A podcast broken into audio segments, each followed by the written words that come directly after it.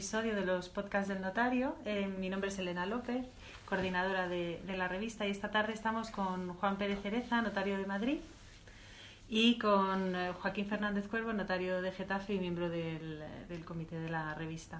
¿Qué tal? Buenas tardes. Eh, hoy vamos a hablar, hemos invitado a Juan para que nos explique las novedades que, trae la ley reguladora de contratos de crédito inmobiliario y bueno, si te parece, nos explicas un poco en general. Yo haré alguna pregunta desde un punto de vista más desde el consumidor y Joaquín más, más desde un punto de vista notarial. Buenas tardes. Bueno, lo primero que hay que decir es que la ley que se acaba de aprobar es una ley de contenido muy amplio. ¿eh? Con lo cual, supongo que hoy nos vamos a centrar en las novedades que afectan más a, la forma de contratar los préstamos hipotecarios, que más afecta a la vida, digamos, diaria de, de los ciudadanos. Eh, fundamentalmente la ley, en este sentido, lo que pretende es dar respuesta a los problemas que, se habían planteado en el marco de, la jurisprudencia reciente de los préstamos hipotecarios en dos cuestiones. En primer lugar, el tema de, la transparencia, es decir, que como yo creo que se conoce, ha habido varias sentencias del mm. Supremo que ha puesto eh, en duda el cumplimiento del requisito de transparencia, es decir, que los préstamos se contrataban con un conocimiento una comprensión suficiente por parte de, del prestatario. Hmm. Y eh, por otro lado, el tema de la abusividad. También eh, ha habido muchísimas sentencias que plantean la validez de determinadas cláusulas, su posible nulidad por abusividad, pues en materias como gastos, intereses de demora, vencimiento anticipado, que eh, cuestiones a las que también pretende dar respuesta a la ley. Luego la ley como he dicho, el contenido es muy amplio y se refiere a otras materias que yo creo que no, trataremos hoy, sobre el régimen pues, de los intermediarios en la concesión de préstamos, eh, en materia de, publicidad, de, tasadoras, que son cuestiones tal vez que forman o afectan más bien a las obligaciones de las entidades y de las que participan en el proceso de, concesión de un préstamo hipotecario. Mm. Según tengo entendido, aunque nos lo explicarás un poco más, cambia un poco el procedimiento. Ahora acudiremos, los, los consumidores, los ciudadanos, acudiremos antes al, al notario, eh, en un, como en un procedimiento previo para que se nos expliquen todos los documentos que posteriormente tendremos que firmar y, bueno, si me puedes explicar un poco cómo, cómo funciona, si podremos elegir eh, el notario. Pues, eh, en fin, la, la, la, ley es muy deudora de, las sentencias del Tribunal Supremo en materia de cláusula suelo, que son, yo creo, bastante conocidas. ¿no? Y estas sentencias declararon nulas las cláusulas suelo porque no por su ilicitud material, sino porque consideraba que, eh, que no se había cumplido el requisito de transparencia, que en el momento de contratar eh, el prestatario no había llegado a un conocimiento real o de la, una comprensión absoluta de las consecuencias económicas de esas cláusulas suelo. el Tribunal Supremo fue matizando un poco su doctrina y dejó claro que eh, esta jurisprudencia no suponía un desdoro de la actuación notarial, es decir, consideraban que efectivamente el notario había explicado, pero que el conocimiento que se alcanzaba por el prestatario en el momento mismo de la firma de la escritura de préstamo no era suficiente, pues porque en ese momento ya eh, no había marcha atrás, por así decirlo. Es decir, mm. el prestatario ya estaba condicionado porque estaba el vendedor, etc. Entonces, uno de las, eh, tal vez la medida estrella de la ley para conseguir cumplir el requisito de transparencia material es anticipar la comparecencia ante el notario. Es decir, que, que no basta esa comparecencia final en el momento de la, del otorgamiento de la escritura de préstamo, hay que ir un día o unos días antes a solas con el notario, ya no condicionado por la presencia del vendedor, del banco, sino a solas con el notario, para que ese prestatario reciba un asesoramiento completo en un momento en el que todavía pues, puede renegociar o apartarse de, la contratación. Claro, y esa es esta comparecencia previa a la que os referíais. Y otra cosa que también ha sido siempre discutida es eh, en, eh, en el momento de, de, formalizar una hipoteca, los bancos te obligaban a contratar determinados productos con ellos, venta combinada, parece que se llama. ¿Esto también lo toca esta ley? Sí, dentro de, estas, de esta idea de, de, dar mayor transparencia al proceso de contratación, pues se regula de una forma... Eh, bastante detallada lo que serían las ventas vinculadas y combinadas. Vinculadas son aquellos productos que el banco te obliga a contratar para que te den el préstamo. Tradicionalmente, los seguros de vida, de hogar, el plan de pensiones, en fin. Eh, esto en principio se prohíbe. Es decir, que eh, salvo algunas excepciones que tiene que autorizar la administración, están prohibidas las ventas vinculadas. No te pueden vincular la concesión del préstamo a que contrates otro producto. Las ventas combinadas son las que son también muy frecuentes, en donde te condicionan una cierta bonificación del tipo de interés a contratar otros productos. Ahora lo que se pretende es dar más transparencia diciendo que en todo caso te tendrán que ofrecer las dos cosas por separado. Es decir, te tendrán que decir, oye, si no contratas esto, el tipo de interés sería este, y este es el coste global de la operación. Si lo contratas, el tipo de interés, vamos a suponer que es más bajo, pero también te tienen que poner los gastos que conlleva y así haces una comparativa eh, que puedas hacerla, porque antes era una cosa como que no sabías exactamente eh, qué te ahorrabas por contratar esos seguros. Claro, claro. Yo te quería preguntar, Juan, nosotros como, como notarios, sobre todo la ley, nos afecta mucho esa labor previa, que ahora tendremos que, realizar un acta. Y te quería preguntar un poco cómo, cómo, se va a realizar ese acta, en qué va a consistir.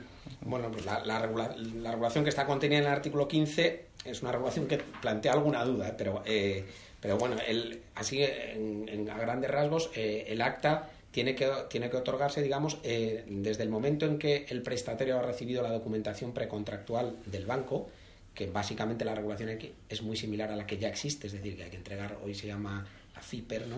Ahora se va a llamar el FEIN, el FIAE, ¿eh? pero bueno, vamos a decir en términos más vulgares la oferta vinculante, pues desde ese momento se abre un plazo para que el prestatario pueda ir al notario de su elección a que le explique eh, todas las condiciones toda la documentación. toda la documentación. Y eh, el plazo para, para poder ir le han tenido que entregar 10 días antes de firmar la escritura pues dentro de esos 10 días, hasta el día anterior al de la firma de escritura, puedes ir al notario a, autorizar, eh, a otorgar el acta. ¿Y ahí tendrán que ir todos los prestatarios? Tienen que ir los prestatarios, tiene que ir también el fiador e incluso el hipotecante en el deudor. De acuerdo.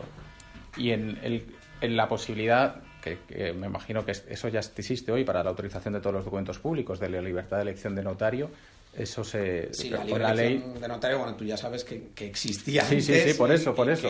y que en principio el que tiene derecho a elegir es el prestatario siempre incluso ahora aunque los gastos los va a pagar el banco que es otra de las novedades eh, de la ley ¿eh? claro lo que hay que potenciar que los prestatarios tengan ese conocimiento y que puedan ellos libremente entrar en cualquier notaría de España eh, con su DNI y a partir de ahí con toda la documentación se pueda ya realizar la, la, elaboración de este acta. Así está previsto, es decir, el legal, la ley expresamente dice que la plataforma, porque se entiende que la documentación precontractual, una vez que se entrega al prestatario, hay que remitirla al, al notario, hay que ponerla a disposición del notario por vía telemática. Entonces, aquí queda muy claro que esa plataforma debe ser una plataforma que garantice y respete el derecho a la libre elección de notario. Es decir, que ya se verá cómo va el desarrollo reglamentario, que es necesario, pero desde luego la opción yo creo más lógica será esta, es decir, que el banco le ha entregado documentación precontractual, sube eh, esta documentación a una especie de plataforma desde la cual se la puedan descargar eh, el, finalmente el notario al que va el prestatario. Y además es totalmente gratuito. Todo el proceso, tanto del otorgamiento del acta como este de la plataforma, de, no tiene que suponer ningún coste para, para el prestatario. Bueno, en general el asesoramiento de los notarios es... El asesoramiento es gratuito, la documentación no es gratuita, pero en este caso es un caso de documento gratuito, porque eh, todo este asesoramiento que presta el notario va a constar en un acta, ¿eh? un acta que no es necesario que ni que se saquen copias necesariamente del acta, porque luego en la escritura basta que se haga una reseña de que se ha hecho el acta. Mm. en parte también esto supone un abaratamiento de la escritura, porque hubo durante el proceso legislativo bueno, pues hubo ciertas pretensiones, eh, sobre todo registrales, de, calificar el acta, es decir, de que ellos tuviesen a la vista el, el, acta para ver si se había hecho bien esta actuación notarial. Y esto entre otras cosas que no vamos a entrar suponía un encarecimiento del proceso porque esto supondría que el acta debía incorporarse a la escritura de préstamo cual aumentaba lógicamente eh, mm. la extensión de esa escritura. Y desde el punto de vista notarial, ¿qué más novedades nos puede aportar la ley al margen de ese acta notarial? Bueno, pues eh, la ley cambia también eh, la, regulación del control de abusividad. Es decir, que antes mm, era una cuestión también muy debatida sobre si los notarios y registradores teníamos que denegar la inclusión de cláusulas abusivas. Artículo 84 de Consumidores y Usuarios hablaba de cláusulas que hubiesen sido declaradas abusivas en sentencia firme inscrita en el registro de condiciones generales de contratación y esto se interpretaba tradicionalmente así en su contrario de que el resto de las cláusulas abusivas era una cuestión de competencia judicial. Eh, la, la, ley cambia este artículo y deja claro que no solo las que estén inscritas en el registro de condiciones generales de contratación, sino también las que hayan sido declaradas abusivas por sentencia eh, firme del Tribunal Supremo, ¿eh? estas famosas que ha habido. ¿eh? Y luego, aparte, hay que decir que esta labor del control de abusividad va a quedar muy facilitada por este, estas normas imperativas que, que recoge la ley, en donde se regula de una forma ya que no admite pacto en contrario, ni siquiera para mejorar la condición del deudor, pues materias como el interés de demora, que, que ya recoge que no puede ser superior a tres puntos el interés legal, el vencimiento anticipado, que establece unos módulos en función del plazo del préstamo y el tiempo que ha transcurrido, el impago que tiene que producirse para que haya vencimiento. Sí, modifica el tema de las tres cuotas del vencimiento anticipado. Establece unos porcentajes que ahora mismo tendría que mirarlo, pero que eh, la idea es que efectivamente, si, si, impagas al principio el préstamo, basta que hayas producido un impago más pequeño, pero si hmm. llevas 20 años cumpliendo y empiezas a incumplir en el 21, es de justicia que entonces tengas que que el incumplimiento sea superior. ¿eh? Eh, la cuestión de los gastos, que es una cuestión mm, bueno, muy sí, que queda aclarada ahora en la ley. Queda regulado que el impuesto de actos jurídicos documentados eh, es del banco, aunque esto ya había sido por un decreto ley, mm. los gastos de inscripción, eh, se regula también el gastos de registro. Sí, el tema de los gastos queda completamente regulado. Regulado, es decir, que son todas estas cuestiones, en el préstamo multidivisa también una regulación, que, que, tradicionalmente son las que más dudas, digamos, habían suscitado en cuanto a en cuanto a su validez y ahora se regula de forma imperativa, es decir, que no, no se admite pacto en contrario, es decir, el, interés de mora será este, punto. ¿Y cuándo entra en vigor la ley? La ley entra en vigor a los tres meses, meses de, su, publicación. su publicación en el Boletín Oficial del Estado, que todavía no ha tenido lugar, pero, pero bueno, será dentro de poco. Bueno, pues habrá que ver cómo evoluciona y cómo se desarrolla.